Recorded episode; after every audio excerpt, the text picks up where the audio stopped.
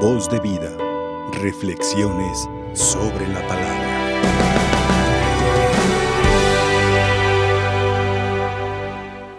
Cuando Jesús estaba en el pretorio,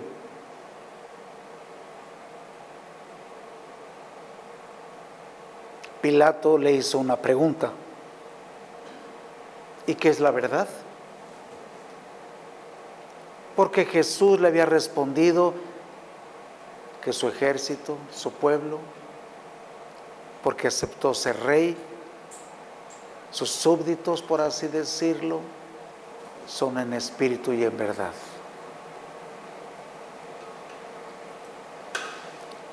Y la pregunta de qué es la verdad que le hace Pilato a Jesús, se dieron cuenta que Jesús ya no respondió. ¿Por qué no respondió? Porque el que lo tiene la verdad lo tiene de frente, ahí está la verdad. ¿Para qué más explicaciones? ¿Para qué decir conceptos y definiciones de verdad? Si tiene la verdad de frente.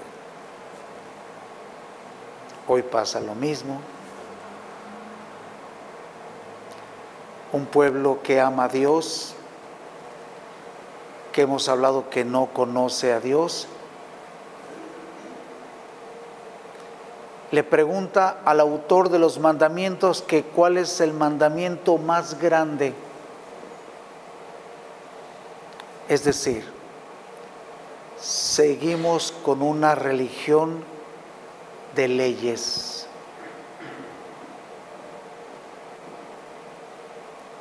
No es que la ley sea mala, no.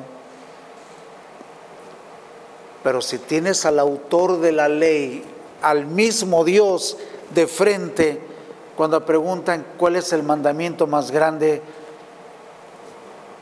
Jesús le responde con los mismos mandamientos. No alcanzan a reconocer en Cristo al mismo Dios. Por eso Jesucristo responde, repito, con los mismos mandamientos. Mis hermanos, ¿qué tipo de Dios nos estamos formando? El Dios de los cristianos no es un Dios que esté ajeno a nosotros, mucho menos lejano. Tampoco, como decía al principio, como si Él existiera en un lugar y ahí está, ahí se queda, ya me voy. Lo dejamos aquí. Como si aquí fuera el centro donde se distribuye todo el poder. No se duda porque aquí está Dios, cierto. El Dios de los cristianos no solamente se presenta por mandamientos, sino su persona misma. Esta es la diferencia. El mismo Dios que tenemos judíos, musulmanes, cristianos, es el mismo Dios, el Padre de Abraham, el Dios de Abraham, que es el Padre de Jesucristo, es el mismo, con diferentes expectativas.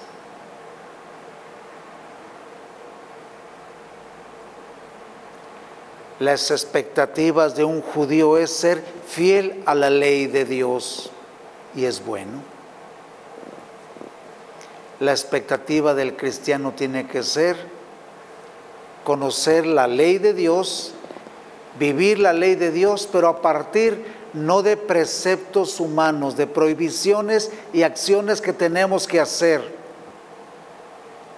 sino que los mandamientos a partir de la palabra de Dios.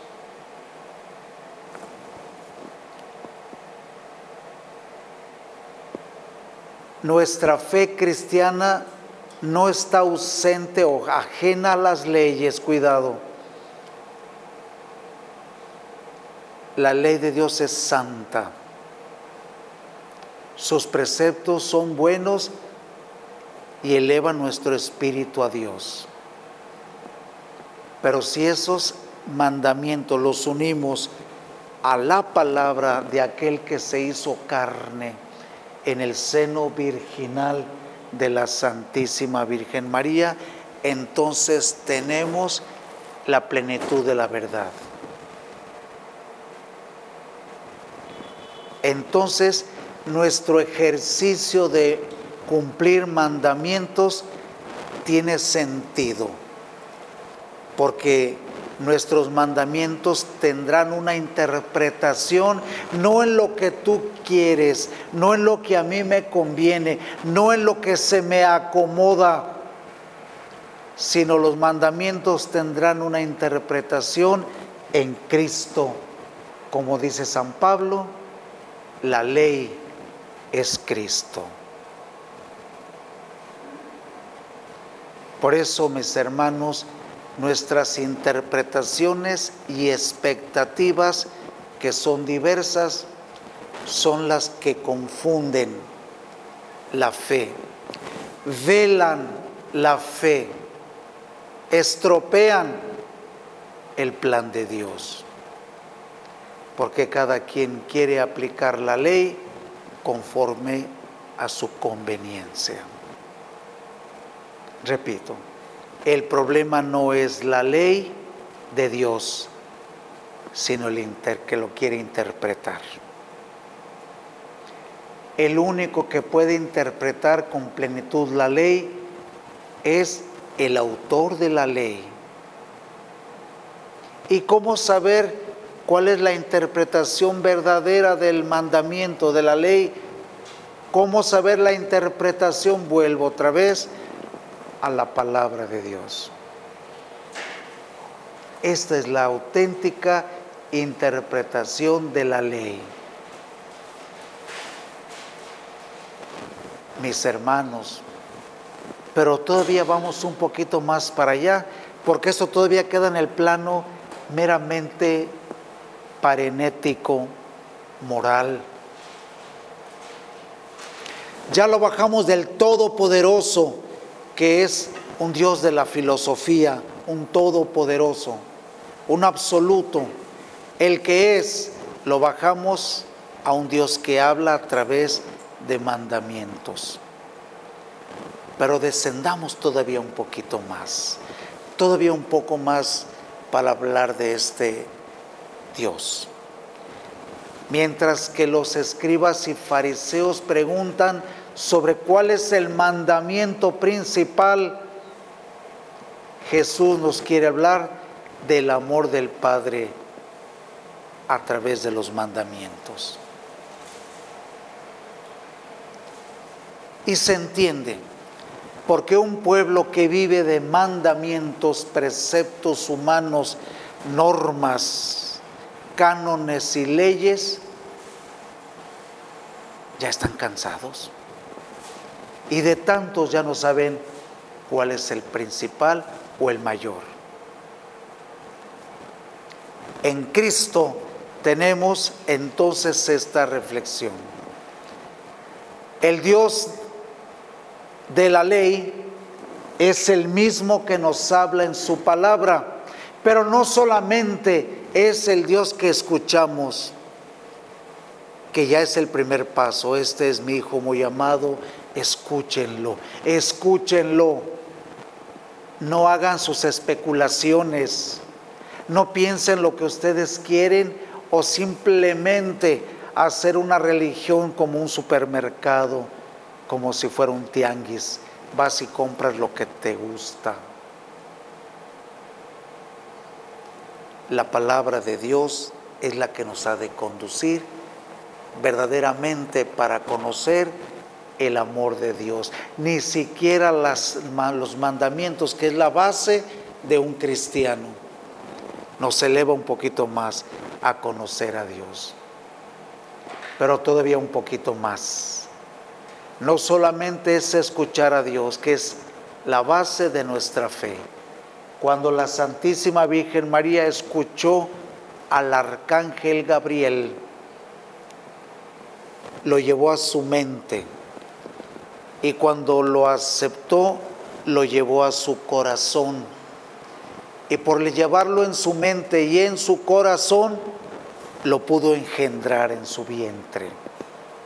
Otra vez, cuando la Santísima Virgen María escuchó el mensaje que enviaba a Dios, al escucharlo crece en ella la esperanza de la fe. Llega al corazón y lo acepta para poderlo engendrar en su vientre. Este es el camino del primer mandamiento. Amarás al Señor tu Dios que dice, con toda tu mente, con todo tu corazón y con todo tu ser. Esto significa. Pero no lo podremos amar si no lo escuchamos primero. Para terminar, y que es muy importante, pues no solamente tenemos un Dios cercano al quien escuchamos, sino tenemos un Dios todavía que nos da un regalo mayor, que lo podemos alimentarnos de Él. ¿Se dan cuenta? Este Dios de Abraham, de Isaac y de Jacob, el Dios desconocido, que habla a través de los mandamientos, que se hizo carne y transforma nuestro corazón, antes de ir al Padre, nos deja su cuerpo y su sangre. ¿Qué les parece este Dios? ¿Qué les parece este Dios? Si nosotros aceptáramos su palabra y nos alimentáramos frecuentemente del cuerpo y la sangre de Cristo, no solamente preguntaríamos por él, cuál es el mandamiento más grande, no preguntaríamos cuál es el mandamiento principal, porque tú serías el mandamiento principal. Tú serías el mandamiento más grande. Y un mandamiento es lo que nos muestra el deseo de Dios. Si nosotros escuchamos la palabra de Dios y nos alimentamos de su cuerpo y de su sangre, somos el mandamiento mayor y principal de Dios. ¿Para qué sirve un mandamiento? Para poder conocerlo y conocerlo podamos amar a Dios y amándolo podamos seguirlo. Pues tu testimonio, tu persona tiene que ser un mandamiento principal, el mandamiento más grande. Que al verte a ti, conozcan a Dios. Ya no preguntes cuál es el mandamiento principal, porque si podemos decir como San Pablo, ya no vivo yo. ¿Qué dice San Pablo? Si Cristo vive en ti, tú eres el mandamiento principal. Tú eres el mandamiento más grande. Y nadie tendría ya que preguntar. Que Dios los bendiga. Dejemos al Señor, dejemos al Señor actuar. Y te preguntarás, ¿y cómo va a actuar Señor? El Señor en mí. Este es mi hijo amado que escúchenlo, escúchenlo, escúchenlo, escúchenlo, que tenemos tanto tiempo para escuchar noticias, mensajes, videos. Este es mi Hijo amado. Escúchenlo. Entonces comprenderemos cuál es el plan de Dios a través de nosotros. Que la Santísima Virgen María, que escuchó atenta al Arcángel Gabriel, que antes de concebirlo en su seno, ya lo había concebido en su mente y en su corazón. Que aceptemos la palabra de Dios para que pueda engendrarse en nosotros todo el amor de Dios. Porque nuestra fe, nuestra religión, no es una fe de normas, sino de Cristo que vive en nosotros. Dios los bendiga. La Santísima Virgen María cubra y proteja nuestra familia tan perseguida, tan dañada, tan vilipendiada y tan criticada. No, no permitamos que el enemigo nos gane. Hace más ruido, pero tengan cuidado, que el ruido no hace bien, ni el bien hace ruido. Ánimo mis hermanos, pidamos por nuestra familia en las condiciones que se encuentren que desde ahí el Señor nos va a hablar. Que así sea. Voz de vida. Reflexiones sobre la palabra.